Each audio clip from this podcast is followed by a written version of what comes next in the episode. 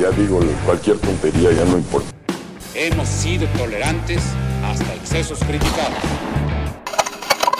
Quiere, defiende y protege a la gente. López Obrador. Me canso ganso. ¡No tengo nada! ¡Pinche gobierno puto! Hola, ¿cómo están? Bienvenidos a esta nueva emisión de Ni que fuera política. Ya, ya estamos aquí una semana más, una semana más que aquí podemos ver y escucharnos. Eh, pocas veces me, me ven aquí estando grabando, solamente es como regularmente audio, pero bueno, ya lo hemos estado haciendo así estas últimas semanas. Y el día de hoy estoy con Cristian Ortega, exjugador profesional de fútbol y analista del Club Cholos de Tijuana. ¿Cómo estás, Cristian? Muy bien, Abraham. La verdad que este, ansioso, la verdad, y, emocionado por, por, la entrevista. No es, no es la primera, pero sí es la primera en, en podcast, entonces estoy un poquito, un poquito emocionado sobre eso. Sí, pues ya, ya estaremos ahí como platicando y, y bueno, la, la, la idea de este episodio, digo, no es para los que nos estén escuchando y viendo, no es como de lo que regularmente se habla en estos espacios, bueno, en este espacio en específico, pero eh, vamos a platicar un poquito sobre cómo el fútbol mexicano y la experiencia de Cristian dentro de, pues, de esa, de esa industria y de esa, pues, de esa vida, ¿no? Porque creo que cambia todos los aspectos que, que personalmente las personas que se dedican al fútbol eh, viven y hacen. Entonces, pues es un tema muy interesante y pues ahí nos estará como platicando pues lo que ha sido, lo que ha sido dedicarse al, fútbol. La, idea es eso, dar como un parámetro de lo que significa, eh, pues dedicar tu vida a un deporte, ¿no? Entonces, pues, pues dicho eso, eh, Cristian, ¿cómo, ¿cómo es que, vamos, tú te dedicaste al fútbol y te sigues dedicando al fútbol, pero en qué momento de tu vida tú dices, esto, por aquí es el camino, o porque, creo yo que, pues no sé, cuando somos niños la pelota y la red es un juego, ¿no? Es divertirnos y todo este tipo de cuestiones. Pero en qué momento esa diversión tú la empiezas a encaminar a algo diferente y a algo, pues como aprendizaje para una carrera. Este, bueno, antes, antes de responderte, yo creo que va a haber dos tipos de personas que en cuanto escucharon fútbol van a estar los que se quedan y los que en cuanto escucharon fútbol se van a ir. Este, creo que, creo que por ahí podemos empezar el tema de, por lo que dices, el fútbol, hay, hay, hay muchísima gente que, que le interesa, que le agrada, que le apasiona, y hay el lado contrario en el cual este, no les gusta por el simple hecho de ser tan popular o, ese tipo de cosas. Entonces, creo que por ahí podemos empezar en, esta parte de, lo que es el fútbol. Eh, yo como inicié en el fútbol, como, como dices, siempre, siempre ha sido un, juego, o sea, siempre, siempre lo vi como un, como algo divertido, como algo en lo cual este, me podía desenvolver y, siempre hay un punto en el cual este, te das cuenta de que no solamente es eso, de que no solamente es, es un juego. Yo creo que el parteaguas para mí, para saber que ya no era solamente un juego, fue el primer día que, que tuve que firmar un contrato. Yo creo que en ese momento me di cuenta de que el fútbol podía sea, podía hacer algo a lo cual me podía dedicar, lo cual este, podía sacarle muchísimo provecho. Y ya no solamente es esa, como ese, ese juego en el cual me gustaba este, estar. Obviamente, eh, o sea, personalmente siempre, siempre es algo que me gustó, nunca estuve por, por alguna presión o por, por, otro tipo de cosas, siempre, siempre me gustó hacerlo. Este, creo que lo hacía bien eh, y, creo que sí, pero por ejemplo, o sea, te digo lo de mi primer contrato, pero tomando conciencia, mi primer contrato fue a los 15 años, entonces, este, sí, 15, 16 años, entonces, creo que o sea, una vida normal de un chavito de 15 años, de 16 años, pues en su vida se va a imaginar que a esa edad ya, ya ibas a estar pensando en, en, en algo en lo cual te vas a dedicar toda tu, toda tu vida, etcétera. Entonces, creo que ese, ese fue el, el parteaguas en el cual yo, di, yo me di cuenta de que no solamente era un juego. Sí, luego es que el, el, el fútbol es como no, no, sé, yo creo, yo creo que es una cuestión muy, muy extraña y muy difícil y que, este, creo, creo que no, no nos solemos poner como en los zapatos de las personas que están ahí esforzándose por, por un lugar en un equipo, por un lugar en, en, el juego, pues, porque este, yo, bueno, yo que digo que soy aficionado desde hace muchos años, eh, verlo desde afuera es un espectáculo y es como entretenimiento y y qué fácil es criticar, ¿no? Y qué fácil es decir, no, es que ese chavo no juega nada y ese tipo de cosas, ¿no? Pero es, a veces creo, creo yo que no, no nos cabe o, no ponemos como en, nuestra cabeza o no aterrizamos ese tipo de situaciones de que a los 15 años, digo yo a los 15 años estaba haciendo nada, estaba pues nada, nada, estaba nada más ahí jugando videojuegos o lo que sea. Y cómo ¿cómo cargas con esa responsabilidad? O sea, ¿cómo, cómo dejas a un lado como esa vida de adolescente, de, salir a fiestas, de, pasar el tiempo jugando videojuegos nada más? O, cómo combinas ese estilo de vida con una responsabilidad que te conlleva tener un contrato? Digo, eh, ¿con qué equipo estabas en ese entonces? En ese entonces estaba en tercera división en el Club León. Eh, todavía tenía la fortuna, tuve la fortuna de estar todavía en, en casa. Pero, o sea, por ejemplo, a la pregunta que me haces, yo tengo como dos versiones, como la versión de futbolista y la versión de ahora de, de estar implicado en el deporte, pero ya de, desde el otro lado. Entonces, como futbolista, yo creo que te podría decir que, que no te das cuenta. O sea, igual te digo, tienes 15 años, este, firmas tu primer contrato, sigues yendo a entrenar, este, pero estás en un ambiente familiar en el cual sigues haciendo totalmente pues, todo lo que te lo, que implica la, la, edad, el ir a la escuela, el este levantarte, el hacer tu cama, el ayudar con los quehaceres de la casa, este entonces como que o sea, yo tuve la fortuna de estar, de, empezar, digamos, profesionalmente estando en casa. Hay, hay jugadores en los cuales eh, se tienen que ir a otro, los ficha un club, pero se van a los 14, a los 13, a los... Hay chicos que hasta a los 12 años se van. Entonces, eh, por lo general, eh, son muy pocas las familias en las cuales tienen el poder adquisitivo de, de irse a vivir a otro estado, pero toda la familia.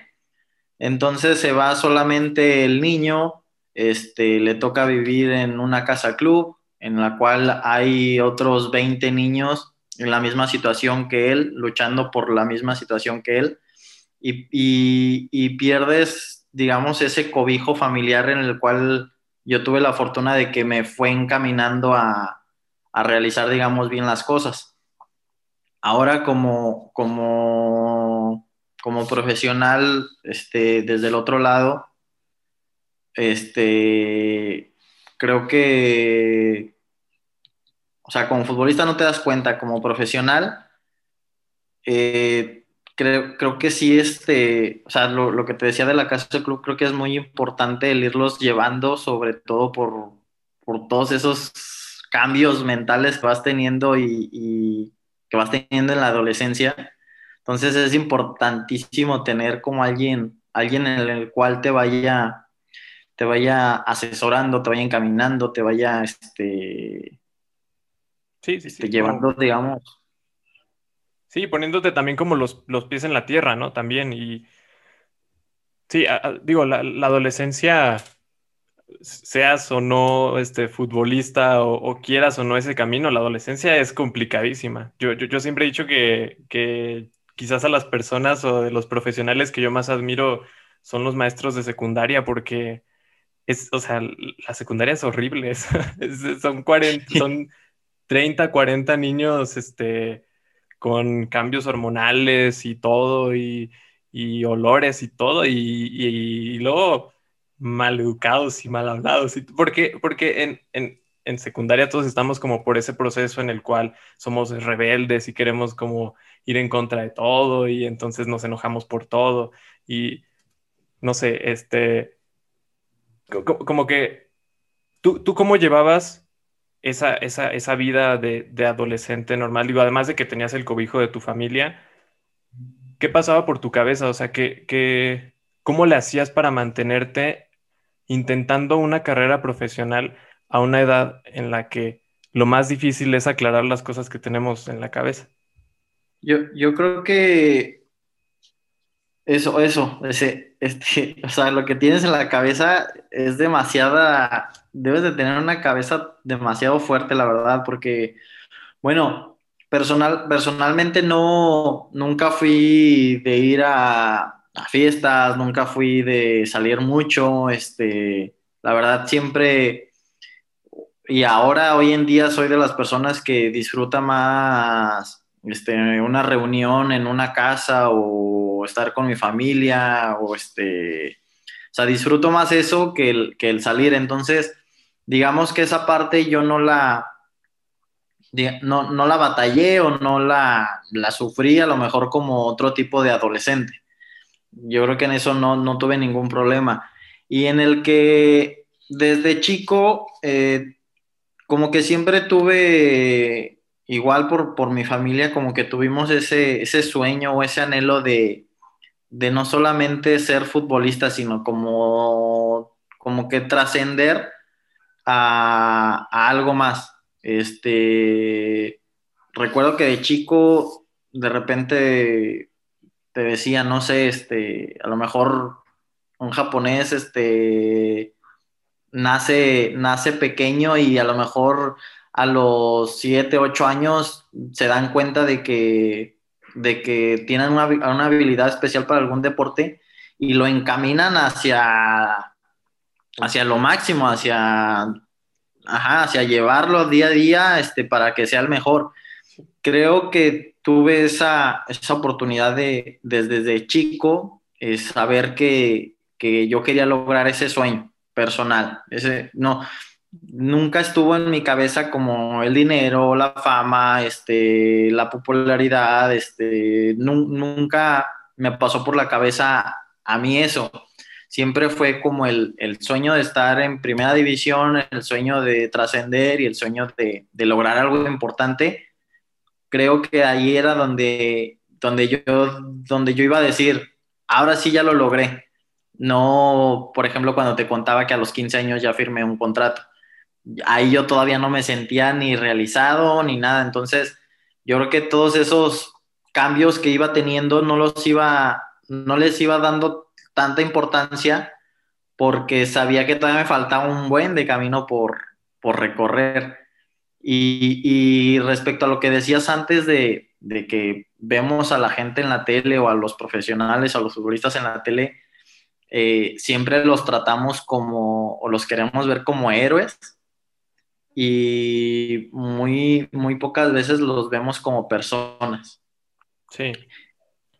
Sí, al final, al final, este, vamos, como, así como yo puedo tener un día en el que estoy tomando clases y, no estoy bien emocionalmente, o ese día no desayuné bien, o no sé, cualquier, no dormí bien, o tuve un problema familiar, o cualquier cosa, eh, pues igual la persona que sale a jugar este, en X momento, o y que tiene una mala noche, pues igual tiene, carga también esos problemas que todos cargamos, ¿no?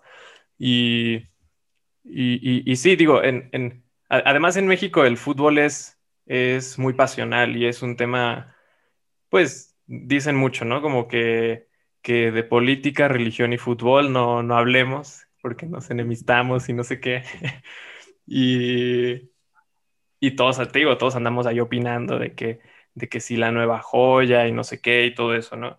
Pero volviendo a lo que tú me, me platicabas de que, de que tú crees que, este, vamos, tú tenías claro un objetivo que era como trascender y eh, yo creo que ahí están como las diferencias, ¿no? De, las personas que realmente se dedican y otras personas que, no, porque yo, desde el, yo desde el aficionado, que nunca fui bueno con el balón, nunca, siempre fui muy malo para jugar, pero, pero cuando yo me imaginaba de repente así como jugando fútbol o, o siendo futbolista, porque esos sueños, pues muchos los tenemos, aunque ni siquiera lo intentemos, yo me imaginaba más como pues la gloria. O sea, por mi cabeza nunca pasaba el, los filtros, el que te cepillen de un equipo, no sé, ¿no? Todo eso, yo para qué digo, si yo, yo nada más iba acá al, minuto 90 en la final del mundial y listo. O sea, era lo único que en mi cabeza pasaba, ¿no? Y, y, pero, pero creo yo que, digo, tú me dirás si sí o si no, pero que a pesar de que tengas como clara el objetivo que sea trascender y que sea alcanzar este, una meta y un sueño y todo eso, ese tipo de sueños de, de prender la tele y ver el fútbol europeo, ver un mundial o, o, pues sí, ¿no? Como, como, como, como sueños muy grandes de, no sé, como esto de representar a, a México en la selección, como todo ese tipo de cosas, ¿cómo administras o cómo administrabas esos sueños para que tampoco te desequilibraran y, te permitieran seguir en el camino? Está, la verdad es que está, o sea, es muy, muy difícil el ir, asimilando todo ese tipo de, cosas porque yo creo que de, o sea, en el, fútbol, eh, yo creo que hay más creo que podría decirte que hay más caídas que, o más derrotas que, victorias. Pero, lo, o sea, lo, bonito de, esto es que, o sea, desde ahorita, por ejemplo, yo te digo, o sea, no, yo no logré mi objetivo, que era debutar en primera división, digamos que era el primer objetivo. O sea, yo no lo logré, pero aquí sigo, entonces, este, creo que conforme vas creciendo, conforme vas madurando, vas, vas planteándote otro tipo de, objetivos y se van, los vas haciendo más, más acordes a, lo que también, al contexto en el que estás, a la situación en la cual, en la cual vives. Este, creo, creo que el, esas caídas, el que te aprendas a, cómo levantarte, yo creo que es lo, importante. Creo que son creo que son esas pequeñas victorias las cuales te van, te van fortaleciendo para, para que hoy día yo pueda decir que sigo estando en el medio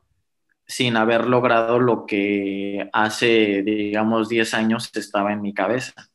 Creo que el, ir evolucionando, el ir viendo que, que, no solamente es este, jugar fútbol, sino que ya lo puedes abarcar hacia muchísimas áreas dentro del deporte, te empiezas a dar cuenta de que, de que hay cosas más allá que, eso. Claro, sí, porque este, como que las historias, las historias de éxito luego parecen ser muy inmediatas, ¿no? Este, vemos, vemos al, jovencillo de tantos años que se fue a jugar a Europa o, o vemos, este, no, no sé, digo, casos este, extraordinarios, como, como por ejemplo un Messi, que desde que, desde que tenía ahí de sus 10, 11 años, pues ya el mundo lo veía y ese tipo de cosas. Pero ese tipo de, de, historias de éxito que parecen muy inmediatos y que parece como, no, es talento natural y todo eso, yo, yo siempre he creído que, que son muy engañosas, ¿no? Porque no nos dejan ver el panorama completo y, lo que es este, el trabajo, como dices, las derrotas, eh, el, sobreponerse mentalmente a situaciones complicadas que se presentan. Y, y, claro, ¿no? Creo que es como muy interesante lo que, lo que mencionas. Y además, no solo aplicable al fútbol, ¿no? Yo creo que eso es en todo, ¿no? Como el evolucionar este, personalmente e ir reestructurando nuestras metas, pues yo creo que es como muy ideal para alcanzar pues cosas que con las que estemos cómodos. Y Y oye, y, y, este, yo te decía como, como de estos momentos que uno cuando sueña no alcanza a ver, ¿no? Como este, el que te cepillen de un equipo, como ese tipo de cosas. Y, y, y que creo que es muy diferente, por ejemplo, a cuando una persona quiere alcanzar una meta un poco más tradicional. Digo, si yo quiero este, entrar a la universidad, pues yo sé que si presento una vez y no paso, pues puedo presentar otra vez y, así, ¿no? O sea, como que son cosas que, que nos enseñan y que sabemos. Pero nadie nunca en la escuela nos dice cómo es el intentar entrar al mundo del fútbol o nadie nos dice qué pasa si en, en tal visoría no quedaste, ¿no? En tu experiencia, ¿cómo dirías que es como ese proceso de admisión o cómo, cómo tienes que ir como entrando? Es, creo que, creo que conforme Ana ha, ha ido creciendo el fútbol y, y, se ha ido evolucionando, ya, ya son procesos totalmente diferentes. Este, eso que tienes que ir a, a, una, a una visoría, dentro de una visoría este, hay 100 niños y de esos 100 niños, o sea, la realidad es que para ver a 100 niños, este, hay cuatro o cinco personas. Entonces, imagínate que dentro de esas cuatro o cinco personas, este, en procesos de visorías, por ejemplo, de un día que se llevan alrededor de unas cuatro o cinco horas, eh, yo creo que al partido 4, al, al, en el grupo donde había 30 y, o sea, digamos, de 100 niños al chavo 35, eh, ya nada más lo vieron como 5 minutos. O al número 2, sí lo alcanzaron a ver 20 minutos. Entonces, es complicado. Eh, pero la, la, verdad es que las personas que se dedican a... Es que, es que me, me, me trabo un poquito porque tengo las dos, las dos versiones, siempre como la de futbolista y ahora como la de profesional. Y por ejemplo, como la de futbolista, sí te podría decir que, que estás viendo una visoría y, y dices, es que el profesor se la pasó viendo su teléfono o estaba platicando con el otro y, y pues por eso no me quedé. Pero, y ahora te doy, por ejemplo, la otra versión y te podría decir que las personas que están viendo esa, esas visorías, hablo desde mi experiencia, habrá algunas otras en las cuales tiene realidad el chavo, en realidad no lo vieron, pero por ejemplo, ese tipo de gente que se dedica a, a, visorear, a observar, tiene un ojo muy entrenado, tiene, es como los pilotos de avión, tiene más de mil horas de entrenamientos, de partidos en las cuales este, solamente se dedica a observar eh, alguna cualidad, este, digamos, de coordinación y que para eso ya es suficiente para que lo citen y, pase al siguiente filtro, que en un proceso de visorías yo creo que te podría decir que como mínimo debe haber cinco filtros, como mínimo. Entonces, de 100 te acortas a 50, de 50 a 25, de 25 a 5 y de esos 5 tienen que ya entrenar con el grupo que ya tiene más de un año trabajando juntos. Entonces, son, son, son pasos en los cuales eh, a lo mejor el que ya tiene, el que de esos 10 pasos o esos 5 pasos, a lo mejor uno tiene la cualidad, a lo mejor de esos 5 que pasaron solamente uno tiene cualidades pero en el paso 4 ya le dio flojera ir al paso 5 porque ya sintió que él ya había hecho demasiado. Entonces, hay ocasiones en las cuales el que se queda en el equipo no siempre es el más bueno, sino que es el más perseverante, el que tiene la cabeza más limpia, el que, el que tiene todo un entorno en el cual le, le a, a, seguir firme en, lo que él, en, lo, en el objetivo que él, que él tiene. Entonces, sí es, sí es complicado porque, y eso es solamente un filtro, digamos, para entrar a una sub-17 o a una sub-20. Todavía estando en el equipo, te tocas, sigues subiendo filtros que ya no son, digamos, este, como un chavo de visorías, pero siguen, sigues, este, luchando cada día para que puedas ser titular, para que puedas este, jugar más minutos, para que puedas, este, para que el chavo de, no sé, el entrenador de una categoría más arriba te vea. Entonces, sí, o sea, es muy complicado el, las personas o los jugadores que llegan a ser profesionales.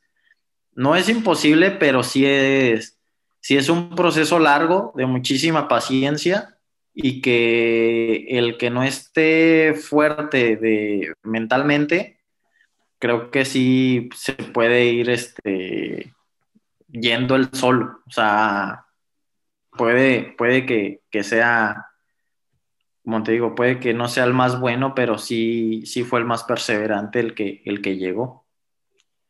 Sí, sí, sí, sí. Y que, pues, no sé, creo que también comentas esta parte de los filtros, ¿no? Y que, bueno, que, tiene que ver claramente con la perseverancia, y, pero también me imagino que con un agotamiento este, mental y físico, ¿no? De, de que en el filtro 5 estés como en el 1, ¿no? Y, y, que no te caigas y que te mantengas y, y luego, vamos, cuidar alimentación, cuidar, este, pues como rutinas de ejercicio, cuidar este eh, el dormir bien, no sé, como ese tipo de, elementos, ¿no? Que también van determinando la condición física de cada uno.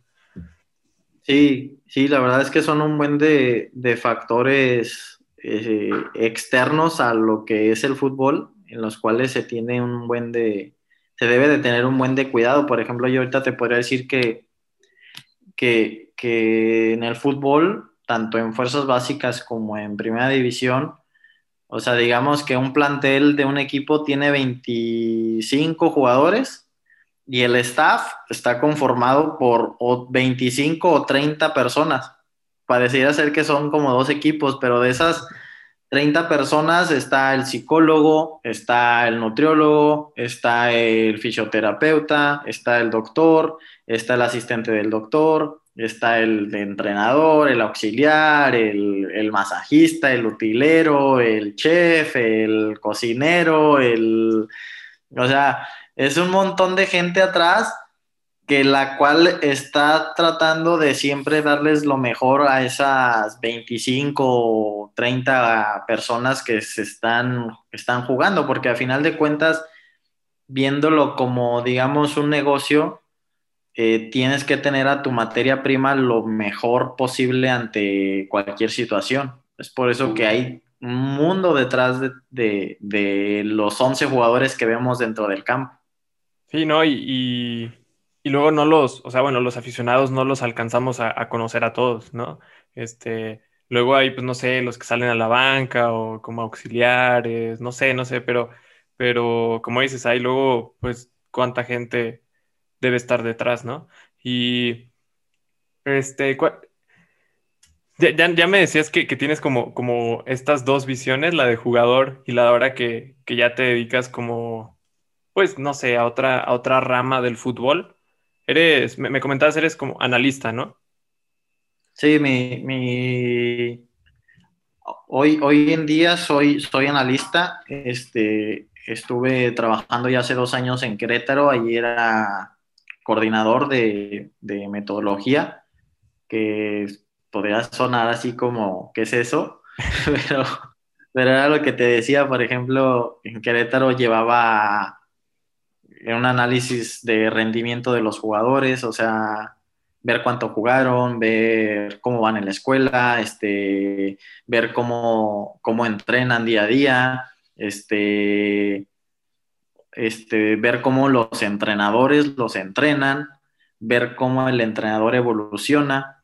Eh, era, digamos, muchísimo más, más cosas. El día de hoy me encuentro analizando, eh, estoy ahorita ya en el, en, el Club Cholos, este, me encuentro ya lo que es el análisis de, del rival en turno, del rival siguiente, este, tratar de dar la mayor información a, al entrenador para que sepa qué es a lo que se enfrenta y a la, edición y al, al diseño de, de entrenamientos al día a día. Entonces, pues sí, sí, bueno, ahora a lo que me, a lo que me dedico, pero, por ejemplo, personalmente no es uno de mis, digamos, de mis objetivos, sino es, sino que ahora yo sé que es eh, un camino que tengo que seguir para estar mayor preparado para lo que en verdad, en verdad quiero, quiero enfocarme en un futuro. ¿Y qué es, qué dirección técnica? Eh, personalmente no me, no me llama mucho, o sea, ¿No? ¿No? es algo que me apasione en este momento. Este, eh, creo que conociendo más a fondo el fútbol te das cuenta de que el director técnico es, es, es un arte el dirigir por todos los aspectos que te decía. O sea, son mil aspectos a considerar y a lo mejor solamente uno es el que se nota más, que es el del fútbol, el del terreno de juego. Eh, hoy en día mmm, mi objetivo es estar empezando en una dirección de fuerzas básicas para después crecer a una dirección deportiva, a estar en, en, un, en selección nacional. Este, es ahora lo que yo tengo en, en mente. mente. Ajá. No, muy bien, muy bien. Este, suena, la, la, verdad es que, no sé, me parece muy interesante tu puesto actual de, de analizar al rival, porque, no, hombre, la responsabilidad, o sea, como realmente, es que, es que te digo, o sea, no sé, hay mucho analista de sillón como yo, que, que no, este director técnico juega así, ya y todo esto, no, pero no tenemos ni idea de lo que estamos hablando.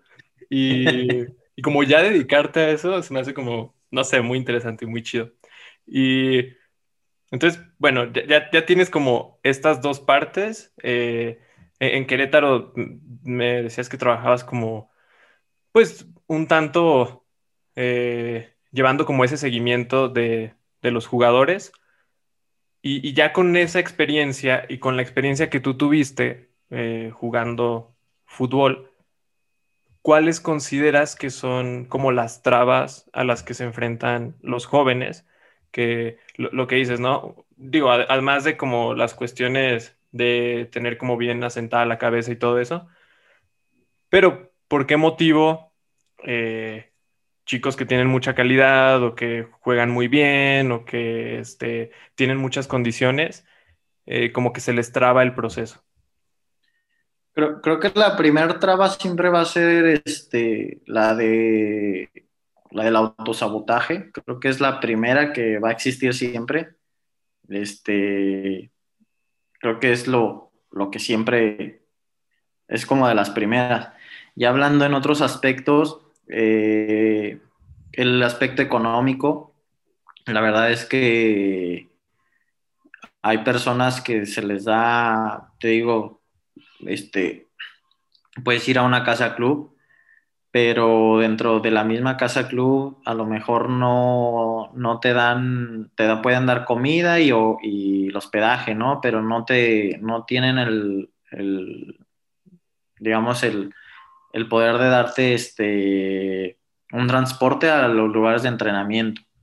Hay ocasiones en las que la casa club ya está totalmente llena y mandan al jugador a vivir con otros cuatro o cinco jugadores y ahí ya es renta, ahí ya es transporte, ahí ya es comida, o sea, es muchísimo el, digamos, el aspecto económico puede ser uno de los principales factores por los cuales también una, un jugador no, no dé el salto.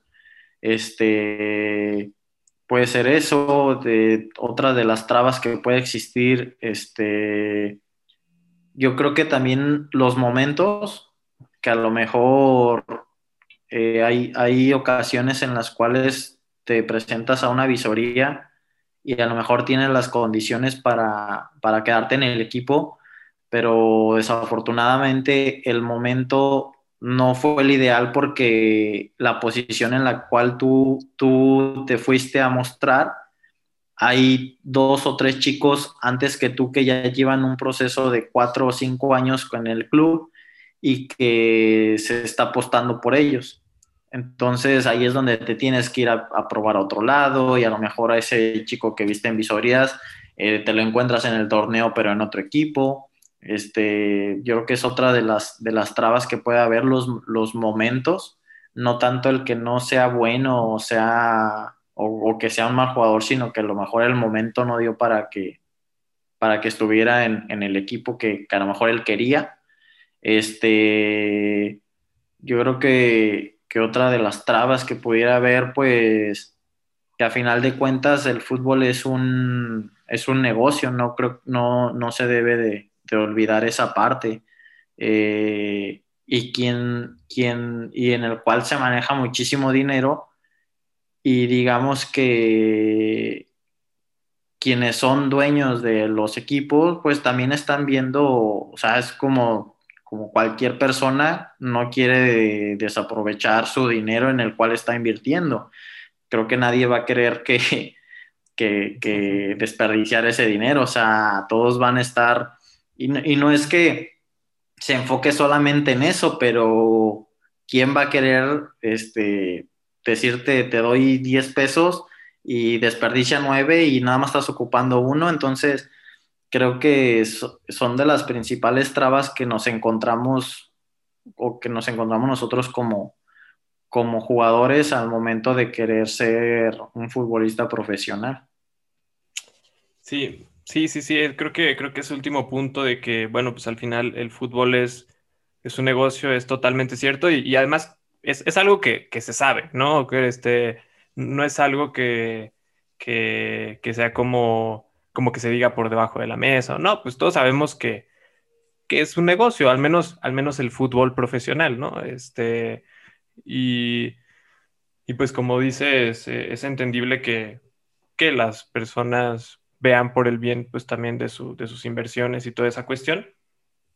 Pero ¿tú, crees que sí se alcanza a, digamos, a, como a perjudicar un poco el, aspecto deportivo por el negocio? O, o, sea, no sé, ¿tú crees que sí esté como equilibrado o sí está más cargado al lado del negocio?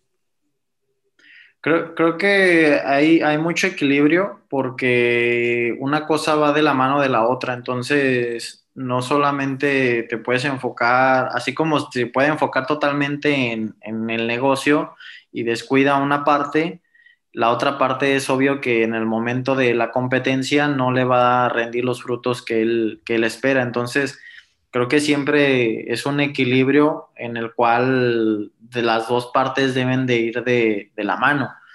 Eh, en el fútbol mexicano, pues hay, hay 18 equipos en los cuales unos tienen un poder adquisitivo más grande, otros más bajo, y, pero yo te aseguro que en esos 18 equipos, eh, si a uno le toca manejar un presupuesto de 10 pesos, pues va a querer llevar ese presupuesto a la mano de lo deportivo hay equipos en los cuales les toca un peso de presupuesto y, ahí es donde el, digamos, el equipo que le toca un peso de presupuesto es donde tiene que encontrar variantes para sustituir lo que no tiene, sustituir lo que no tiene. Entonces, ahí es donde le toca hacer, digamos, magia para, para tratar de, de que llevar una de la, de la otra.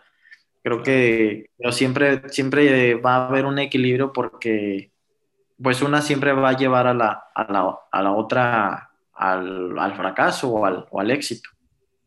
Sí, sí, sí, sí, 100%. Y bueno, moviéndonos un poquito, un poquito de tema, eh, en, en, el fútbol mexicano, pues se habla mucho como, como del, del llamerito y, por, ejemplo, cuando es el mundial o cuando se habla a nivel selección, pues que el quinto partido, ¿no? Como este tipo de, situaciones que, se ven como, pues como trabas en el proceso para que el fútbol mexicano dé un salto de calidad que se habla mucho, pero, pero que como te digo, creo que se, se conoce poco de adentro. Entonces, este, pues digo, a pesar, a pesar de ese tipo de cuestiones, el fútbol mexicano pues ya tiene dos campeonatos sub-17, este, una medalla olímpica, no sé, digo, de oro. Eh, no sé, como ese tipo de muestras de que, de que sí hay talento y de que, y de que sí hay una buena preparación de, de los equipos a los futbolistas para que estén alcanzando esos, esos logros o esos méritos.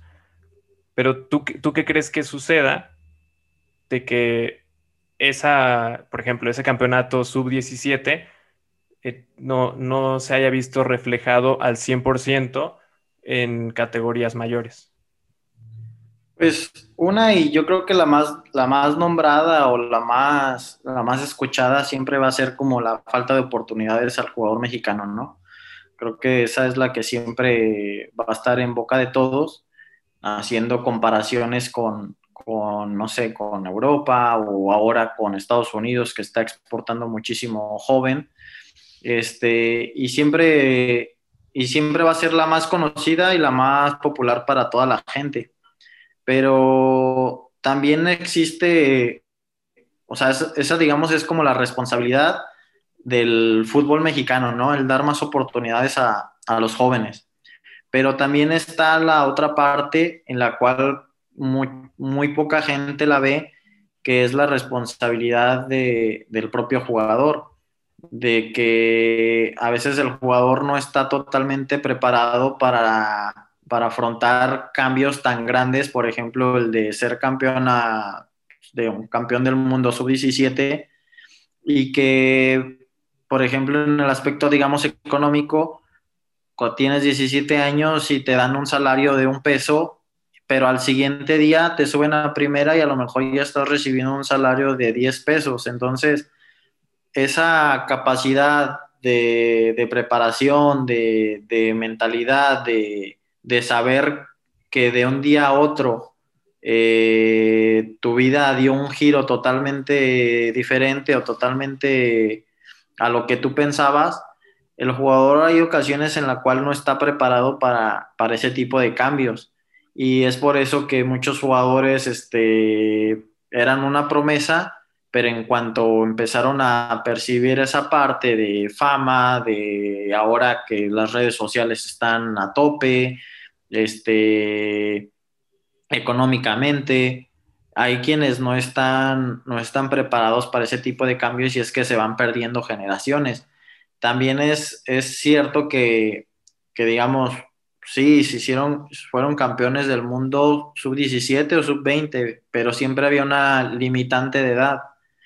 Eh, cuando vas subiendo, cuando vas escalando, ya sea una liga de expansión o ya sea una primera división, es obvio que el jugador de, 17 años pues ya no se va a ver tan bueno con un jugador de 22, de 24, de 25. Entonces, eso también es, importante y, como un jugador joven, lo mismo que te decía de la preparación, él se sentía superior en, en una categoría de sub-17 o sub-20 y cuando lo suben dice, ay, güey, ya no, ya no soy tan bueno como yo creía por eso ahí es donde decía que el autosabotaje, el, el decir, ok, ahorita no soy tan bueno como, como lo creía, pero voy a hacerlo en, en, cuanto yo me siga preparando y en cuanto yo siga llevando el, el, proceso que llevaba hasta ahora, no el que voy a tomar de los 17 a los 20, o sea,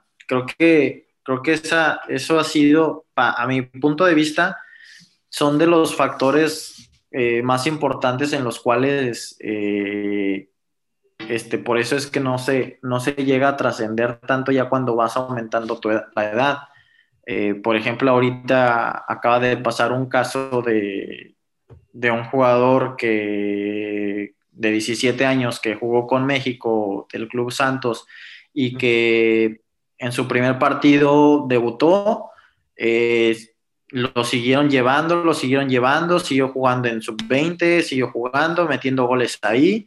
Y dicen, ok, ahora ya lo veo para poder competirle al de veintitantos o al de treinta y tantos. Ok, déjalo meto y ahora mete un gol. Entonces, creo que a veces creemos que sí, hay falta de oportunidades porque es una verdad, pero cuando recibes esa oportunidad, lo importante es hacerla, hacerla notar, hacerla valer. Y ahora yo creo que no, no, es lo más grande que él haya metido un gol. lo más grande o lo más importante que puede parecer en el ejemplo que te doy es que en el siguiente partido eh, siga estando convocado, que el siguiente partido que a lo mejor no juega, eh, él siga teniendo la misma mentalidad, que el siguiente partido le toca jugar tres minutos, que esos tres minutos el entrenador diga, estos tres minutos me demostró que quiere jugar cinco o diez.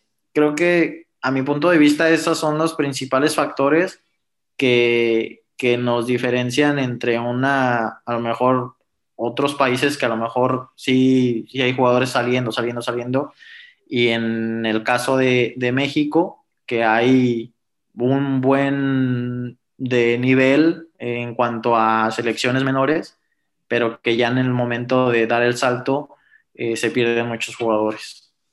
Sí, sí, sí, sí. Y luego ahí también hay un factor que, ya, ya comentábamos y lo hemos dicho en repetidas ocasiones, que pues se, le exige demasiado a un, muchacho de, de, 16 años, ¿no? O sea, ¿cuántos, no sé, personas de mi edad que están en una carrera universitaria, a la mitad se salen y luego, ay, ¿sabes qué? Es que esto ya no me gustó, entonces voy a estudiar otra cosa.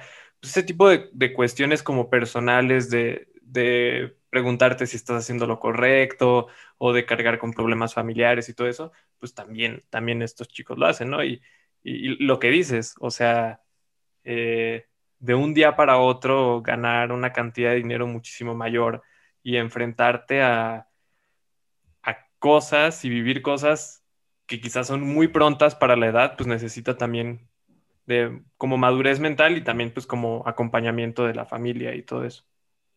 Sí, la verdad es que tocaste un punto muy importante del cualquier jugador tiene que madurar muchísimo más rápido que una persona común. Porque, o sea, es, verdad, es este.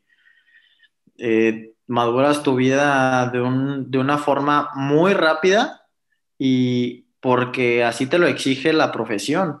Este, por ejemplo, yo a mis 25 años decidí ya no jugar porque entre paréntesis a lo mejor ya era viejo, pero pues, a los 25 años todavía queda un mundo por vivir, este, como digamos, como una, como una persona de un chavo de 25 años. Entonces, los tiempos en el fútbol son muy, muy cortos y muy, sí, sí, sí, y, tienes que, que estar preparado y madurar rapidísimo. Entonces sí es un punto importante el cual, el cual tocas. Y, y, como encaminados en ese tema, eh, ahora que, que, ya tuviste la oportunidad de estar como, como de los dos lados y sobre todo, pues de ir como muy de la mano este, con fuerzas básicas y todo eso en, en, en, tu nueva faceta en el fútbol, eh, ¿qué es lo que le recomendarías a, a un pequeño que se quiere dedicar al fútbol? Digo, porque pues seguramente, eh, te digo, o sea, como las historias de éxito pues son muy bonitas y, y sí, qué padre y dedicarse al fútbol y es muy romántico el fútbol y todo este tipo de cosas, pero hay un mundo ahí que, que es importante pues que también se sepa y, que ya cada quien tome la decisión de si quiere tomarlo o no. Yo, yo, creo que lo podrá sonar muy a, cliché, pero sí lo más importante es que tenga bien en claro el objetivo que quiere.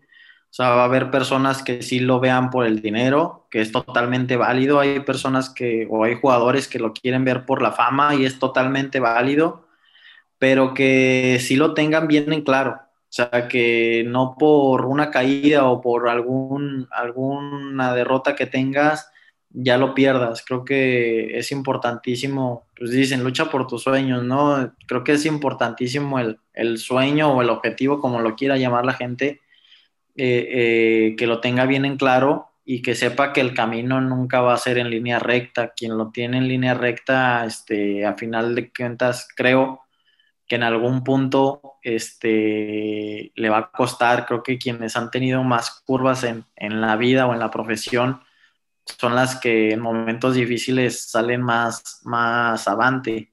Este, creo que es lo, principal que les podría recomendar. Lo otro sería que, sigan estudiando, que sigan preparándose, que no, que no pongan, pues dicen, no, no pongas todos los huevos en, la misma canasta, que siempre, siempre tengas pensado un plan B, que siempre este, que sí, a lo mejor el fútbol es lo, lo que te gusta, pero que sepas que hay todavía muchas ramas enfocadas al, o en las cuales puedes seguir perteneciendo al, al fútbol. Eh, me ha tocado, por ejemplo, de muchísimos jugadores que se han retirado y que, que, hoy en día son fisioterapeutas a lo mejor de un, de un equipo o de una, de una categoría este, femenil. Este, eh, por ejemplo, ahorita en mi caso, que soy analista, este, y más ahora que el fútbol está evolucionando, hay un montón de ramas ya por, está creciendo muchísimo y hay un montón de ramas mm, que no solamente están, o sea, que no solamente como jugador puedes pertenecer al, al medio. Creo que eso también es importante que la gente que, que si no logra por una o por otra, que es muy difícil debutar y ser un profesional, pues que sepa que tiene otras opciones en las cuales puede seguir perteneciendo al, al, al, al, medio. Tan solo ahorita, por ejemplo, en, en, un equipo de primera división hay quien, el community manager, y que lo puedes ver por la cancha solamente con su teléfono o lo ves tirado grabando o así, pero ok, está tirado con el teléfono, pero él se preparó y a lo mejor él está haciendo una toma con la luz que más le ayuda, pero se preparó para eso. Entonces, cualquier cosita que, que, que te interese o que quieras hacer, pues tratarla siempre de hacer al, a, a, lo mejor que, que, que, puedas y a lo mejor preparada que estés, porque como puede ser cargar un teléfono y escribir un tweet, pero ese tweet le va a llegar a miles de personas y tienes que saber cómo elaborarlo, cómo, cómo subir la foto, etcétera. Yo creo que eso es lo que yo les podría recomendar a, pues a, a la gente que, que, se quiere dedicar al fútbol como futbolista o como parte del, del medio. Sí, sí, sí. Este, y luego lo que comentabas del community manager, ¿no? Este, son los que reciben toda la, toda la chinga y todo todos los insultos y todo, porque, bueno, yo, yo por ejemplo le voy al Cruz Azul y pues ya te imaginarás cómo son los comentarios de un tweet de la página oficial del Cruz Azul, ¿no? La, la verdad, la verdad, yo tengo como, o sea, sí, no, por ejemplo, yo no tengo redes sociales, no tengo Twitter, no tengo Instagram, no, no tengo nada, solamente WhatsApp, este, pero sigo todos los twitters de todos los equipos, por, porque a lo mejor subieron una foto donde para mí como analista eh, me sirve porque ya vi que el que estaba de titular ahora trae una casaca y a lo mejor para el siguiente partido puede ser este banca. O sea, detallitos como ese o, o, como dices, comentarios, este, son cosas que, por ejemplo, yo sin tener una red social con mi cuenta, igual necesito estar al pendiente de, de todo ello. Es que, es que es un mundo, ¿no? O sea, es todo, toda una industria y toda una estructura de, pues para que funcione como el deporte y el espectáculo. Y sí, oye, sí, nada más, este, ya como para ir este, cerrando, encaminando, pues pasaste muchas trabas, eh, tuviste que atravesar como todos esos momentos. Dices que, bueno, no, no, llegaste a primera división, pero sigues en el medio y, y, y, y a pesar de que hayan muchos puestos y mucha gente trabajando en el fútbol, pues no es un medio tradicional o no es este vamos, no es, no es como que yo ahorita pueda ir a pedir trabajo a un equipo y lo va a conseguir, ¿no? O sea, tiene, tiene como mucho mérito eh, estar dentro de la industria, pero al final, al final de todo eso, después de las trabas y, que, y que supongo que siguen y van a seguir, eh, ¿cómo recuerdas la sensación de, pisar un terreno? Y, y, e igual ahorita, ¿no? O sea, ¿cómo es la sensación de pues, llegar a trabajar y que siga siendo en lo que hace años decidiste que fuera? Eh, creo que a veces, y personalmente lo considero como uno de mis, o sea, de, de, mis peores, o sea, de mis peores cosas o de mis grandes errores, o podría hacerlo así, como porque creo que no le damos el valor a las cosas. Creo que se las damos hasta después. Este, y tener la fortuna de, por ejemplo, este, hay, te comento, por ejemplo, yo en Querétaro, este, venden el equipo y de un día a otro me quedo sin trabajo. Eh, y a los, ¿qué será?